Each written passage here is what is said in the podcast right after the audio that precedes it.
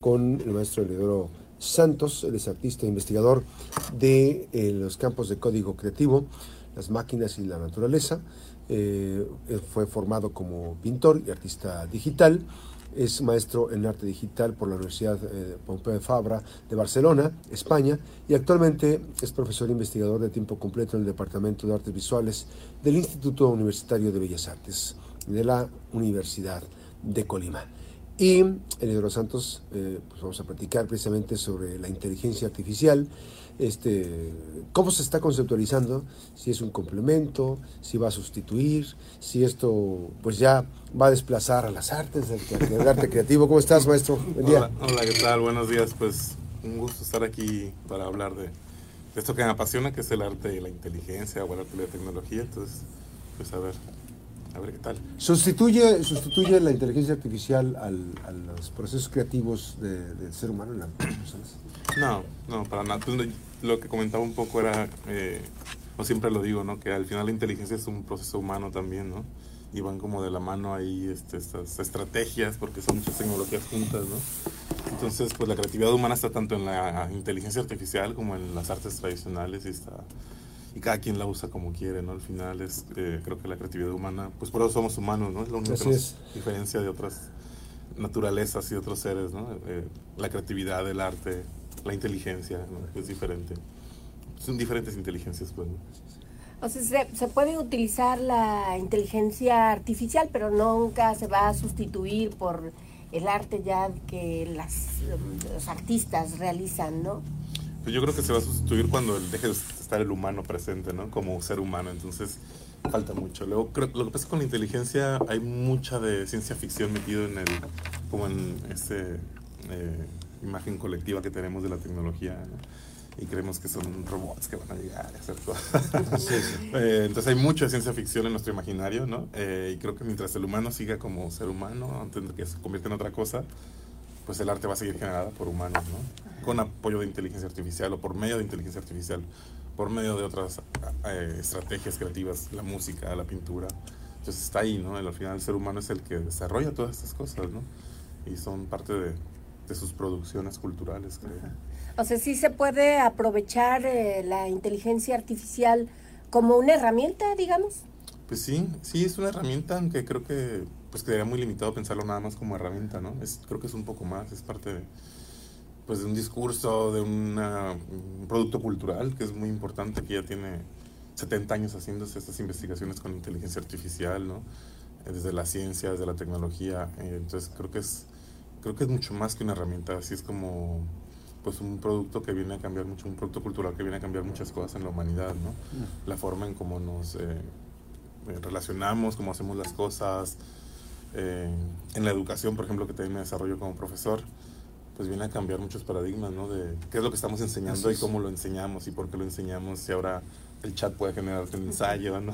Entonces, ¿qué, qué, sentido tiene pedirle un ensayo a un estudiante o esas tareas? Entonces, cambiar esas formas de pensar y de enseñar creo que es lo, lo que contribuye en estas estrategias. ¿no? Ahora, eh, esta, esta parte, bueno, recientemente hubo un conversatorio sobre inteligencia artificial eh, que mm, eh, al final del camino concluyeron que es un complemento a un instituto sobre la enseñanza. Eh, sabemos que en la máxima casa de estudios también bueno, han actualizado ya el plan de estudios, tienen una dinámica importante de enseñanza. Evidentemente, mm, digamos, hay que estar insertos ya en toda esta realidad que está, sucediendo y la educación es parte fundamental en ello. Sí, claro, no lo podemos negar y nos podemos asustar. Luego hay como gente que, que tiene miedo a la inteligencia, ¿no? Eh, al final creo que es algo que ya está, ya se ha venido usando, las y los jóvenes ya lo utilizan, ¿no? De manera cotidiana. Eh, yo creo que hay que explotarla y hay que usarla con, pues, conociendo, con uso de, eh, con conciencia de uso de estas estrategias, porque al final a lo que podemos acceder son cosas hechas por empresas, ¿no? Así es. Son empresas que ponen al, al servicio de la sociedad, de esas interfaces para hacer cosas con inteligencia, texto, imagen, música, lo que sea, ¿no? Pero al final es una empresa la que está teniendo estos datos y creo que eso es lo que hay que eh, pensar o criticar o reflexionar de qué están haciendo, cómo, se, cómo están accediendo a esta información, por qué algunas cobran, ¿no? ¿Quién se está haciendo rico con, con tanta gente usando esas herramientas? Eh, al final creo que eso es lo importante donde debe estar la discusión. Ahora, esta, hacías una reflexión antes de, que entramos al aire.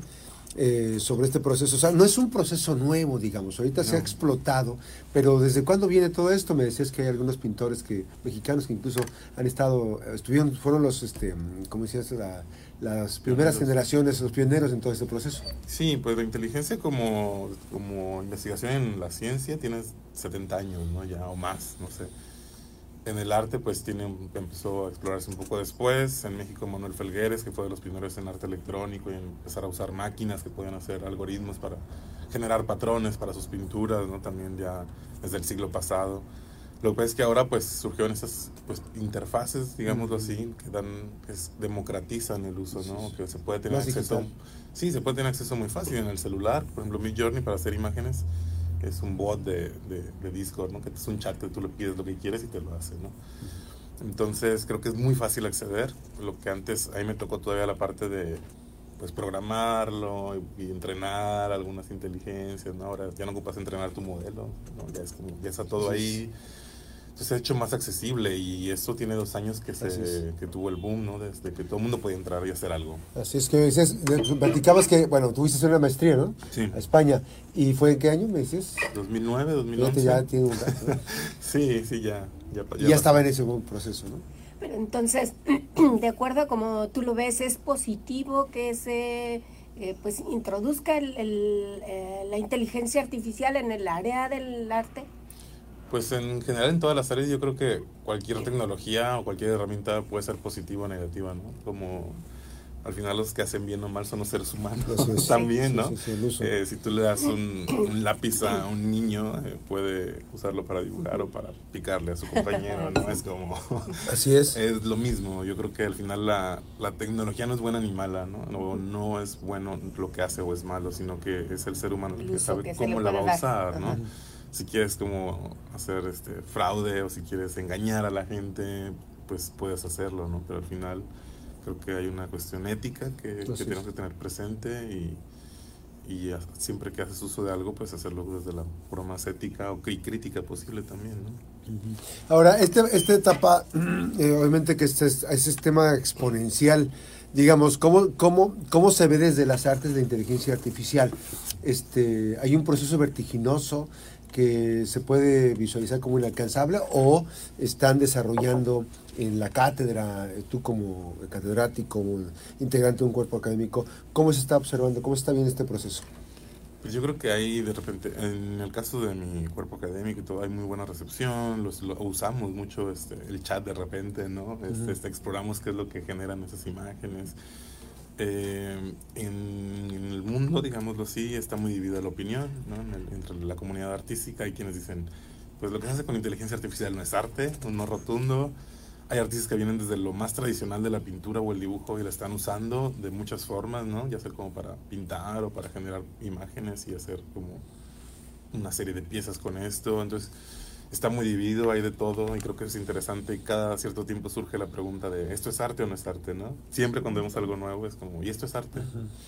Lo comentaba contigo hace un momento, ¿no? Pasó con la fotografía en su momento, decían la fotografía viene a sustituir la pintura, ¿no? Ahora ya no va, que se va a morir la pintura.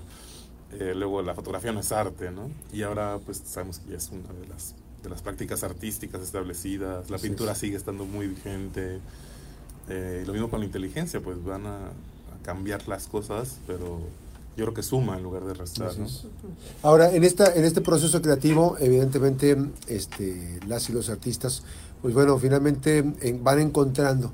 Y como es un algoritmo, como es una programa, es una programación, pues pueden ir encontrando la forma de ir modificando los procesos, ¿no? Sí, sí, sí, este, también es todo un, un, proceso creativo el diseñar, por ejemplo, los prompts, que son esos textos que tú le das para generar imágenes. Así es eh, porque puedes generar cientos de imágenes en un día, ¿no? Y alguien comentaba por ahí, un artista que decía, pues ahora el verdadero talento está en la curaduría y en escribir, ¿no? En cómo escribes, cómo le pides cosas a las máquinas, cómo escoges lo que te sirve a ti como artista, ¿no? Igual y pasa con el dibujo, la pintura, uno pinta y hace cosas y produce muchísimo, pero no todo te satisface, ni todo es arte, ni, ni todo es bueno, ¿no? Es todo un proceso que hay que hacer y creo que ahora es muy importante también saber escribir y saber pedirle cosas, ¿no? Y si no caes en lo genérico también, ¿no? Esas imágenes bonitas muy de calendario, muy, Sí, de, ¿no? Ajá, muy postales, entonces sí, pues hay de todo, o sea, tú encuentras ahí una cantidad de imágenes, eh, sí, es como una diversidad gigantesca, ¿no? Pero ahora todo el mundo pues puede hacerlo, ¿no? Todo el mundo puede acceder desde su celular o en una computadora a generar esas imágenes. Casi como lo fue también la foto con el celular, Así es. ¿no? Que dicen, ahora todo el mundo puede tomar una foto. Y ahora hay concursos de fotografía con celular y entonces creo que va por ahí, ¿no? Cuando, cuando entra la tecnología que lo que busca es democratizarse su uso y que todo el mundo la use. Hay estos riesgos y hay atinos también, ¿no?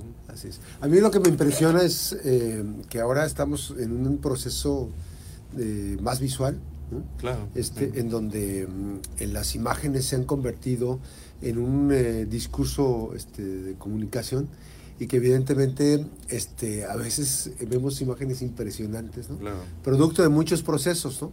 este, ya sea este, creados o no, pero eh, finalmente ahora la, la- la- la imagen, las- el propio video, como a veces hay este, elementos que le van incorporando la inteligencia artificial también, o sea, son muchos procesos de, de imagen que mm, el cerebro va, va procesando y bueno, pues se vuelve infinito el tema, ¿no? Sí, claro. ahora pues hay una hi- hipergeneración de imágenes, ¿no? Somos un mundo visual y estamos scrolleando nada más viendo Eh. imágenes, imágenes, fotos.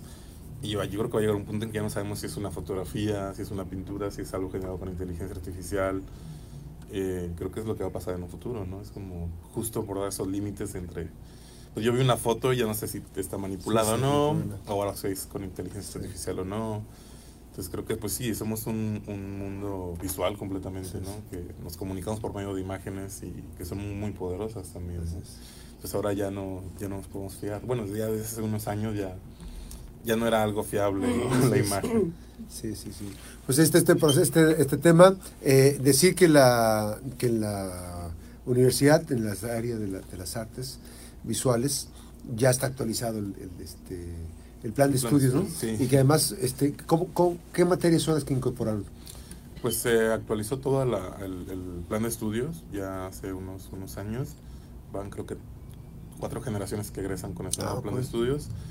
Eh, se cambió todo prácticamente, ¿no? Este, Y hay, un- y hay un proceso de evaluación, de, de evolución de este proceso a partir de, o sea, es un antes y un después en las generaciones.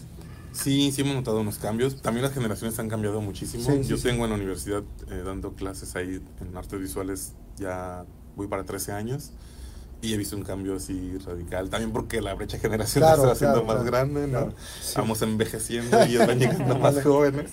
La pandemia en medio. Sí, sí, sí. eh, entonces cambió todo, cambió todo, ¿no? Y incorporamos una, un área así como esta pintura, fotografía, gráfica. eh, incorporamos nuevas tecnologías donde pues los estudiantes pueden escoger. Y ahora pues, ya no se especializan en un área, sino que pueden ellos cambiar cada semestre y si quieren pueden escoger una o pueden escoger todas en toda la carrera, ¿no? Así es. En el, Digi- en el plan de estudios eh, se involucra alguna materia que tenga que ver con inteligencia artificial. Eh, no, porque cuando se hizo todavía no, no estaba tan popularizado, Ajá. pero pues yo lo estoy incorporando. Ok. En va general, implícito en el va proceso de, ¿no? de, las, En- de las tecnologías. de las nuevas tecnologías, pues eh, entra todo lo que pueda Sí. ser considerado nuevo, que también es muy ambiguo, ¿no? Sí. Entonces, pues sí la he estado incorporando eh, y ha funcionado bastante bien. Eh, ha sido muy divertido también como ver estos procesos. Eh, y de forma transversal o indirecta, pues se usa, ¿no? Sí. Los estudiantes la están usando, así como antes era Wikipedia. Ah, ya, ándale. Ahora es el chat, o como antes era en carta la, Sí, sí, la sí, enciclopedia de historia. Sí. Oye, Ele- Eleonora, este, dijiste una palabra muy interesante que se llamó, que, es- que, que, es- que dijiste que es este, pandemia. ¿Qué proceso jugó dentro de esa generación? Digo, ya, ya, ya egresaron algunos, ¿no? Ya ¿Qué proceso jugó sí. la pandemia en el proceso creativo? Ahorita, aprovechando que estás aquí. con Fue muy complejo, fue muy complejo, sobre todo para las materias prácticas, ¿no? los, los talleres, porque pues era como hazlo con lo que tengas, eh, te voy Sí, a un explicar, video, ¿no? te voy a explicar y no ves nada. Ya, por ejemplo, a mí me tocó dar una que era de circuitos electrónicos para usarlo en instalaciones y eso en arte. Pero pues era como, pues sí me ven como haciendo. ¿no? Entonces a veces mejor mandaba tutoriales, ¿no? Que se, que se ven mejor, o tenía que armar mi material, mis tutoriales para que se vean mejor. Fue todo un rollo. Hay eh, estudiantes que no tenían acceso a internet, por ejemplo, ¿no? eh, que parece una locura en Sí, este sí, siglo, sí. pero es muy común, ¿no? Hay un Pues que está recibiendo cátedra con celular, ¿no? O sea, Claro, entonces, Sí. este, no, fue muy complejo, fue muy complejo, sabemos que hay un, pues un bache ahí, estamos tratando de recuperar saberes, ¿no? En Sí, la medida sí. de lo posible, hemos hecho, pues, charlas, talleres extracurriculares para recuperar ciertos cosas. contenidos, es. eh, pero se Y- vienen generaciones complejas, ¿no? Así. Y el resultado creativo, este, ¿cómo, cómo, ¿cómo se plasmó, digo, en esta parte de la evaluación? Porque era muy complejo evaluar, pero ¿qué, qué reflejó el trabajo creativo de las, de las, de las y los estudiantes? Pues creo que se desarrollaron otras cosas, por ejemplo, trabajar desde lo virtual, nos tocó hacer una exposición en el metaverso, ¿no? En, Ah. en un espacio tridimensional. Oye, que, que había este, eh, hay que decirlo al auditorio, eh, hubo una, sa- había unas salas donde podías instalar un, un museo. Los ¿no? hubs. ¿no? De Mozilla, por ejemplo, usamos uno de esos hubs donde hicimos un modelado 3D de, de un espacio y las estudiantes y los estudiantes literalmente fueron a montar su obra Así ahí, es. ¿no? Sus fotografías, videos y eso. Y se hizo la exposición ahí. pues era- Sí. Y creo que fue desarrollar otras Sí. también habilidades, ¿no? Y conocer otras cosas. Estuvo interesante, estuvo cosas muy, muy buenas también. Y, y en estos trabajos, no sé si los estudiantes manifestaban algo que tuviera que ver con la situación de La la, pandemia. pandemia, o el estado de ánimo que Sí, yo creo que totalmente, ¿no? También, también los profes. Sí, una esa retroalimentación de las... Sí, no, siempre fue, era un tema, hasta un punto Sí. que dijimos ya, ya dejemos el tema pandemia porque ya, Sí. ya parecía que lo vimos hasta en la sopa, ¿no? Todo Pero fue oscuro, fue, fue oscuro el momento.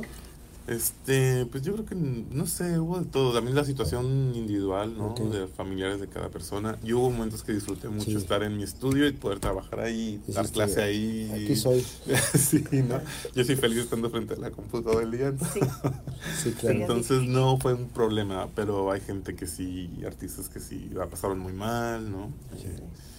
Entonces creo que cada personalidades, eh, lo que haces también tiene mucho que ver. ¿no? Sí.